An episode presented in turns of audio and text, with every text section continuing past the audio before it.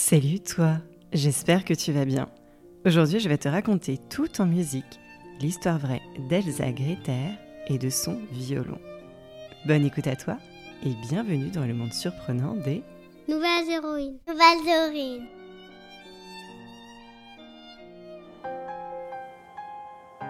Il était une nouvelle héroïne, Elsa. Non, non, non, pas cette Elsa, cette Elsa.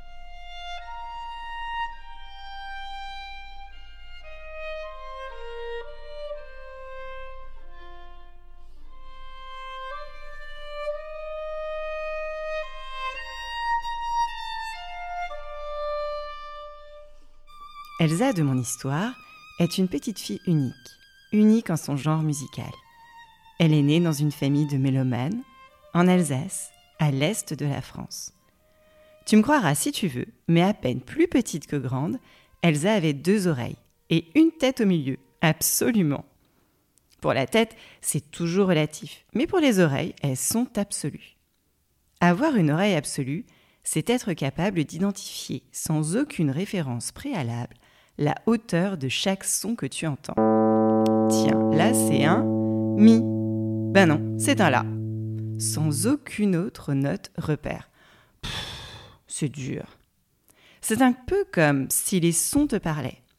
Une sirène des pompiers qui te crierait Si la, si la, si la. Ou à ton anniversaire, un piano qui te chanterait La, mi, la, ré, la, mi. La mi la la mi, la mi la ré la mi, la la la sol la do ré. La mi la ré, la la sol, la. Mais qui sont ces poissons qui sifflent dans la tête d'Elsa? La mimolette avait peut-être de belles créoles à ses oreilles, mais l'ami Mozart avait lui aussi une oreille absolue. Mais qui est Mozart me demanderas-tu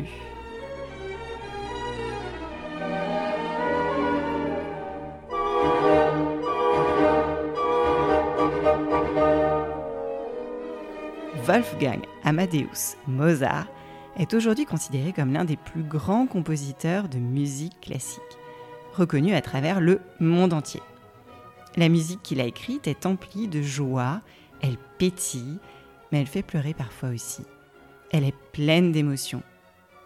Mais avant de devenir Mozart, vers l'an 1762, bien avant la naissance des parents des parents des parents des parents de tes parents, le petit Amadeus impressionnait les cours des rois à travers l'Europe en retranscrivant d'oreilles des partitions entières après ne les avoir écoutées qu'une seule fois. Haute comme 20 pommes et 2 champignons, alors que ses camarades de classe se passionnaient pour le saut à la corde, notre amie Elsa était très attirée par des cordes plus tendues, et plus précisément quatre cordes à accorder. Sol, Ré, La, Mi. Sol, Ré, l'ami poissonnier n'en avait pas parlé Brahms, et rien non plus dans le bac à légumes. Pour jouer de ces cordes, un archet lui était nécessaire.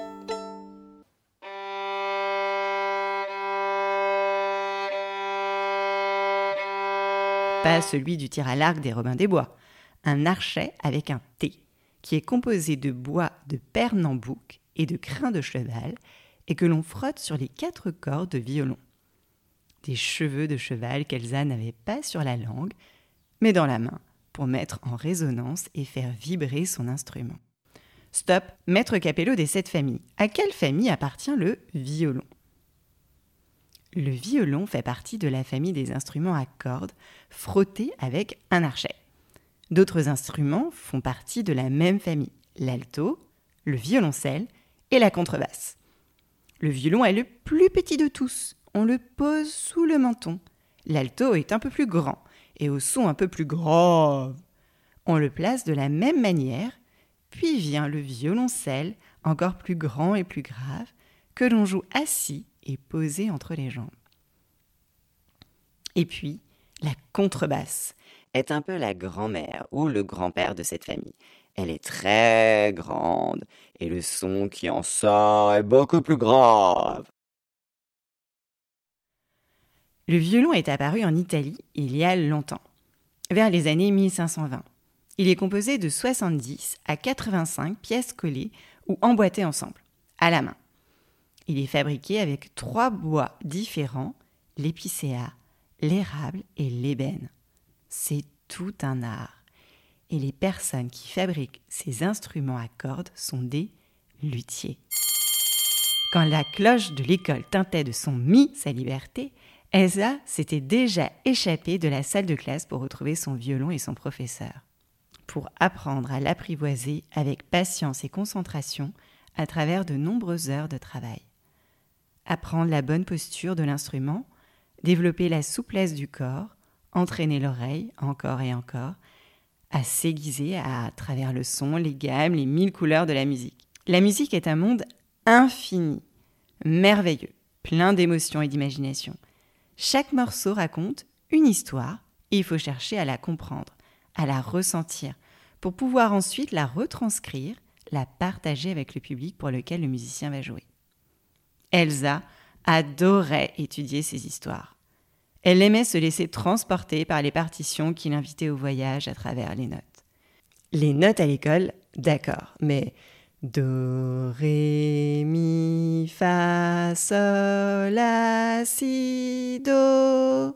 En mode majeur ou mineur, ces notes-là étaient pour Elsa faciles à adorer. Facile à adorer. À 7 ans, Elsa donnait son premier concert, suivant les traces d'une autre virtuose, Ginette Neveu. Ginette Neveu fut une des plus grandes violonistes du siècle dernier. Elle n'avait pas encore 8 ans quand elle interpréta le premier concerto en sol mineur de Max Bruch à Paris.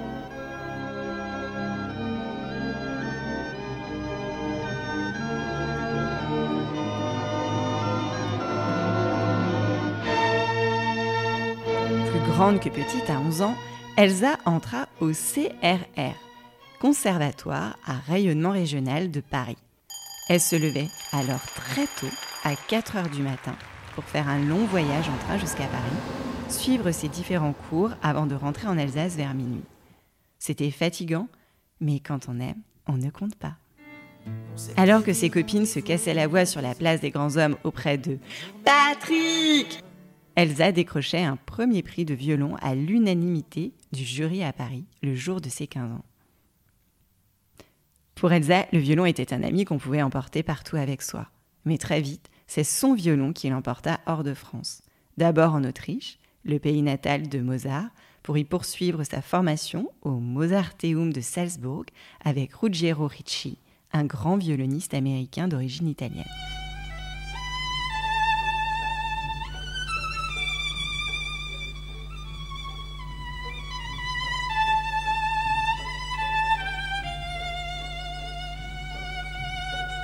Ruggiero Ricci était un professeur chaleureux, généreux, très exigeant, un virtuose du violon. Il avait joué dans le monde entier. Mais je te parle d'un temps que les moins de 20 ans ne peuvent pas connaître.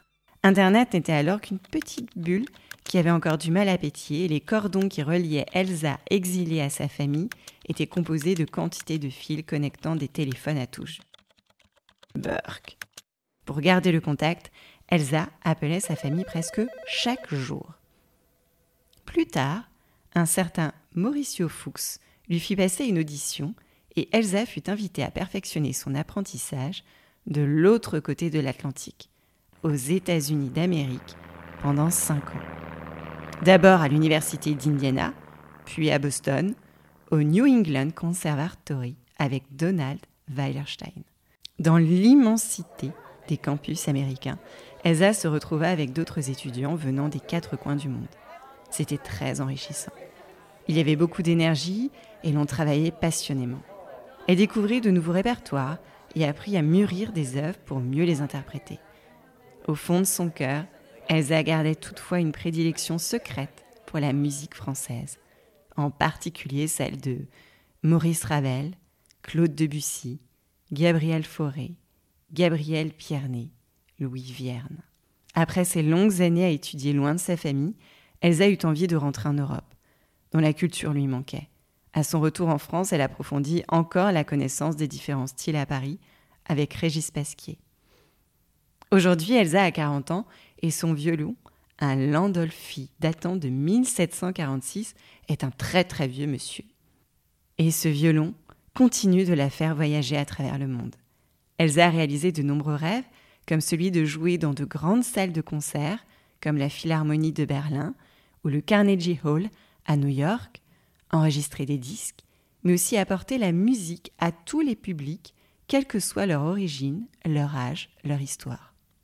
Elsa aime imaginer des projets originaux. Ainsi, elle et son violon sont allés enregistrer un CD avec notamment la chanconne de la deuxième partita de Jean-Sébastien Bach, autre immense compositeur de l'histoire de la musique, à l'abbaye de Fontevraud, en plein hiver, dans des conditions extrêmes, principalement de nuit, pour qu'il y ait un calme absolu. Le froid l'obligeait à chauffer en permanence ses muscles et elle avait mis trois couches de pull vert. Et oui, il n'est pas facile de jouer au violon avec des moufles. Mais l'acoustique de cette abbaye le valait bien. Elle était exceptionnelle. En parallèle de ces concerts, Elsa enseigne le violon aux jeunes générations, peut-être à tes camarades, en conservatoire, et milite pour que la place accordée dès l'enfance à l'éducation musicale et artistique soit plus grande. Elle est la preuve que la musique classique n'est pas un truc de vieux. Pour elle, la musique est l'un des liens les plus puissants qu'il soit. Elle permet d'exprimer et de partager toute la gamme des émotions humaines et elle relie les gens par-delà leurs différences à travers le temps.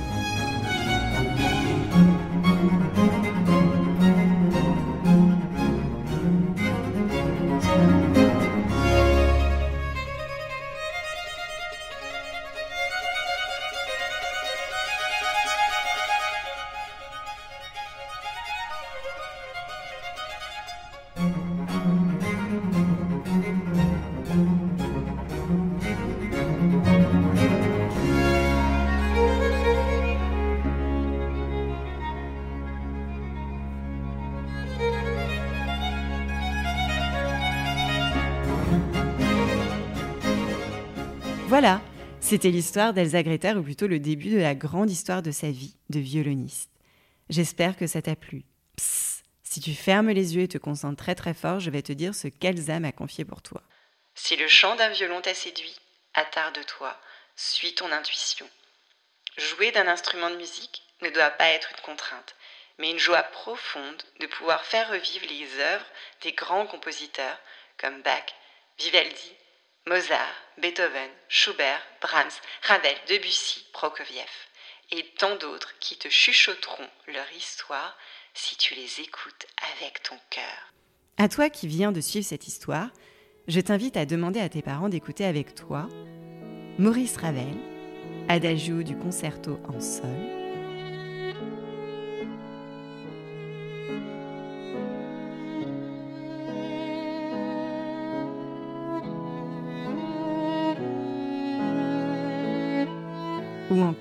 Isaac, Albéniz, Astorias.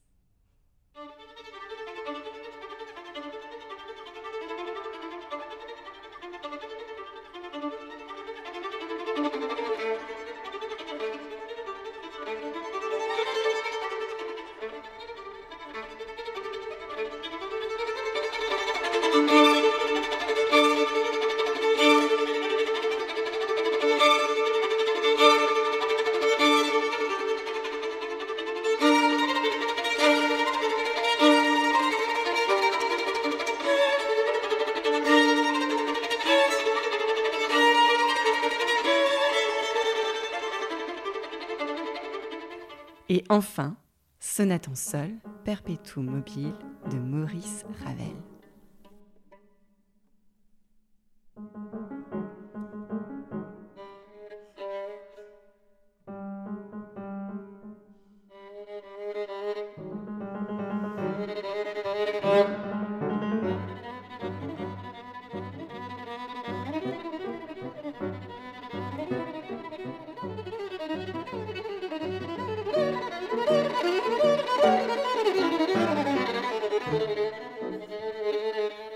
Encore, tiens, une dernière. Romance de Gabriel Fauré. Ainsi, en écoutant ces musiques, tu fermes les yeux et tu te laisses transporter. À la fin du morceau, tu pourras te demander quelles émotions t'ont traversé. La joie, la tristesse, la paix, la colère ou l'amour.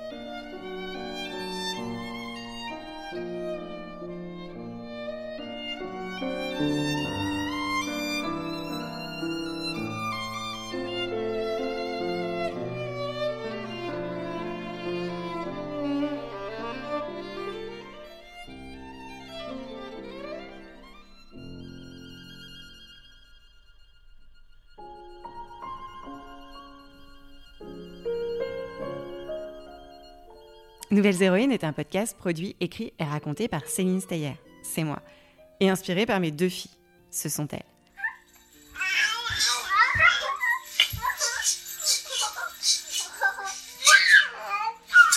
N'oublie pas de demander à tes parents d'écrire un petit message sur Apple Podcast si l'épisode t'a plu, ou m'écrire sur Instagram. Je lis et réponds à tous les messages. À mercredi prochain pour une nouvelle histoire des Nouvelles héroïnes. Le podcast pour tous les enfants. À écouter avec ses parents.